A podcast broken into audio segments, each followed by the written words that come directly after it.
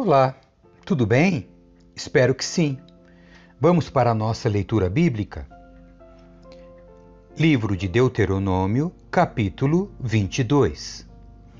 Se você vir solto por aí o boi ou a ovelha de um israelita, não fuja de sua responsabilidade, devolva o animal ao dono. Se o dono não morar por perto, ou se você não o conhecer, leve o animal para sua casa e fique com ele até o dono vir procurá-lo. Então, devolva o animal. Faça o mesmo se encontrar um jumento, uma peça de roupa ou qualquer outra coisa que alguém tenha perdido. Não fuja de sua responsabilidade. Se você vir o jumento ou o boi de um israelita caído no caminho, não o ignore. Vá e ajude o dono a levantar o animal. A mulher não deve usar roupas de homem, e o homem não deve usar roupas de mulher. Quem age desse modo é detestável aos olhos do Senhor seu Deus. Se acontecer de você encontrar o ninho de um pássaro numa árvore ou no chão, e houver neles filhotes ou ovos que a mãe esteja chocando, não leve a mãe junto com os filhotes. Leve os filhotes, mas deixe a mãe, para que você prospere e tenha vida longa. Quando você construir uma casa nova, coloque um parapeito em torno do terraço. Desse modo, se alguém cair do terraço, você e sua família não serão culpados pela morte da vítima. Não plantem nenhuma outra semente entre as videiras em seu vinhedo. Se o fizerem, estarão proibidos de usar tanto as uvas desse vinhedo como o fruto da outra plantação que semearam. Não arem a terra com um boi e um jumento presos ao mesmo jugo. Não usem roupas feitas de fios de lã e linho entrelaçados. Coloquem franjas nas quatro pontas do manto com o qual vocês se cobrem. Normas acerca da pureza sexual. Se o homem se casar com uma mulher e depois de ter relações com ela rejeitá-la e acusá-la publicamente de conduta vergonhosa, dizendo: Quando me casei com esta mulher, descobri que ela não era virgem.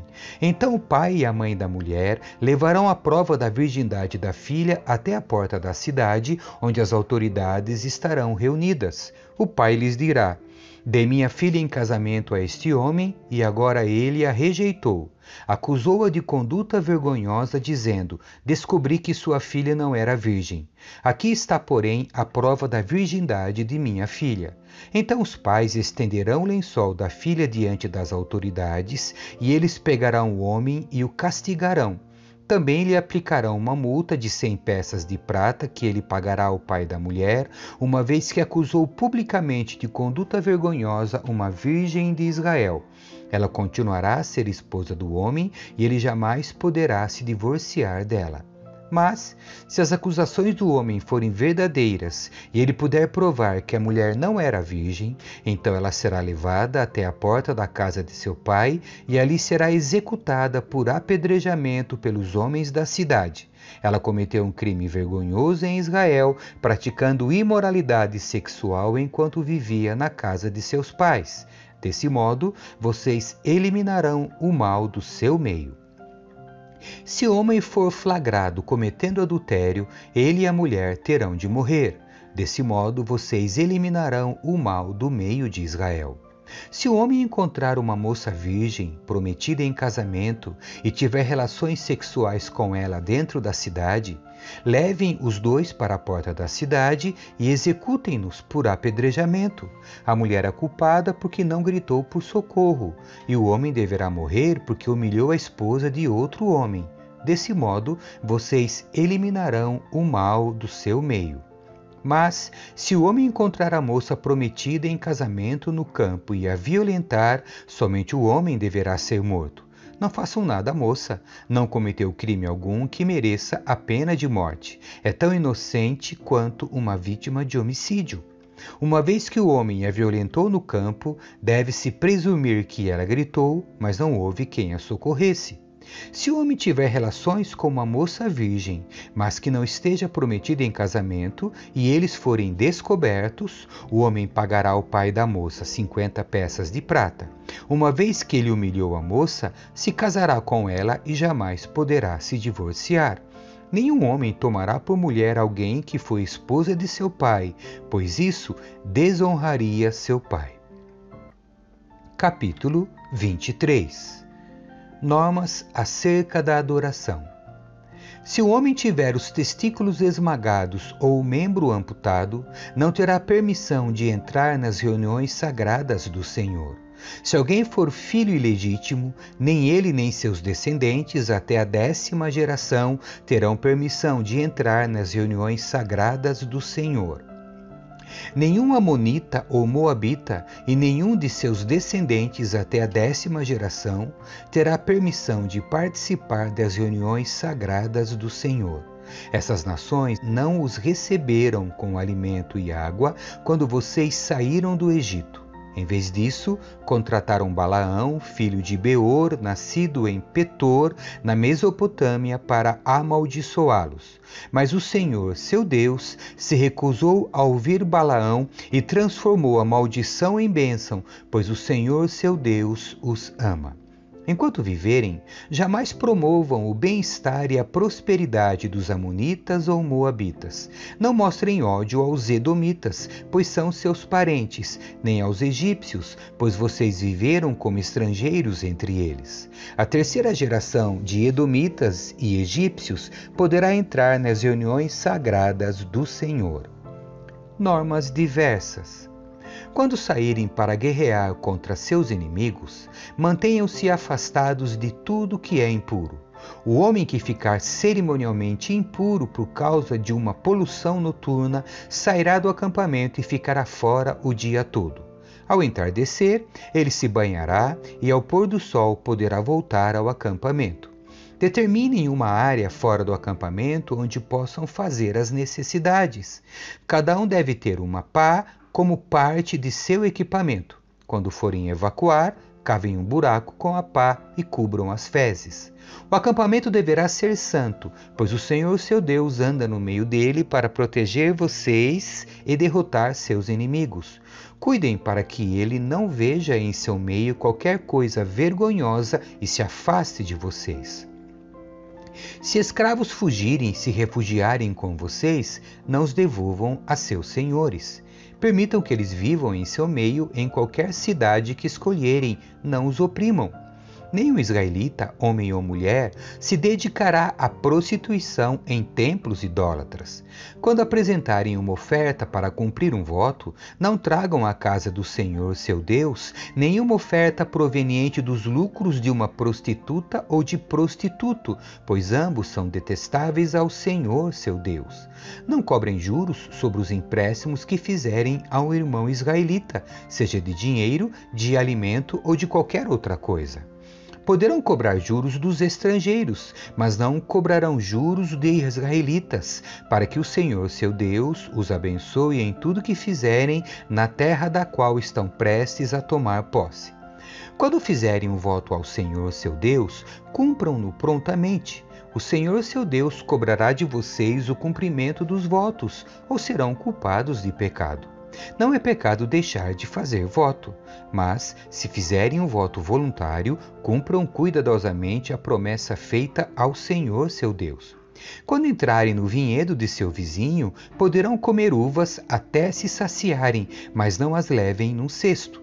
E quando entrarem no campo de um vizinho, poderão apanhar as espigas de cereal com a mão, mas não usem a foice para cortá-las. Capítulo 24 se o homem se casar e a esposa não for do seu agrado porque ele descobriu alguma coisa vergonhosa da parte dela, ele escreverá um certificado de divórcio e o dará a ela, mandando-a embora de sua casa. Depois de partir, ela poderá casar-se com outro homem. E, se este também a rejeitar e escrever um certificado de divórcio e o der a ela, mandando-a embora de sua casa, ou até mesmo se ele morrer, o primeiro homem que a mandou embora não poderá casar-se de novo com ela, pois ela foi contaminada. Isso seria detestável para o Senhor. Não tragam culpa sobre a terra que o Senhor seu Deus lhes dá como herança. O homem recém-casado não será recrutado para o serviço militar, nem receberá nenhuma outra responsabilidade oficial estará livre para passar um ano em casa, proporcionando alegria à mulher com quem se casou. Não tome um conjunto de pedras de moinho, nem mesmo só a pedra de cima, como garantia de uma dívida, pois o dono precisa das pedras para obter seu sustento. Se alguém sequestrar um irmão israelita e o tratar como escravo ou o vender, o sequestrador terá de morrer. Desse modo, vocês eliminarão o mal do seu meio. Em todos os casos de lepra, cumpram com extremo cuidado as instruções dos sacerdotes levitas.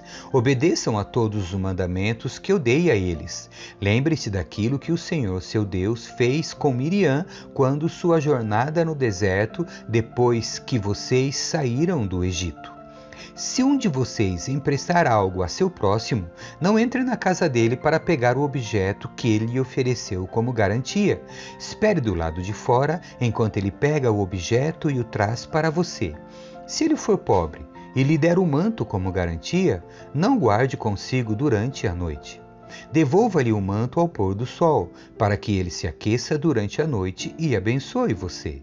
O Senhor seu Deus considerará isso um ato de justiça. Nunca se aproveite de trabalhadores pobres e necessitados, sejam irmãos israelitas ou estrangeiros que vivem em suas cidades. Paguem o salário deles todos os dias, antes do pôr do sol, pois eles são pobres e contam com isso para viver. Do contrário, quando clamarem contra vocês ao Senhor, vocês serão culpados do pecado diante deles. Os pais não serão executados por causa do pecado dos filhos, nem os filhos por causa do pecado dos pais. Aqueles que merecem morrer deverão ser executados por causa de seus próprios crimes. Sejam justos com os estrangeiros e os órfãos que vivem entre vocês, e jamais aceitem a roupa de uma viúva como garantia por sua vida.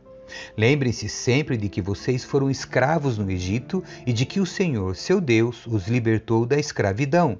Por isso eu lhes dou estas ordens. Quando estiverem fazendo a colheita de suas lavouras e esquecerem um feixe de cereal no campo, não voltem para buscá-lo.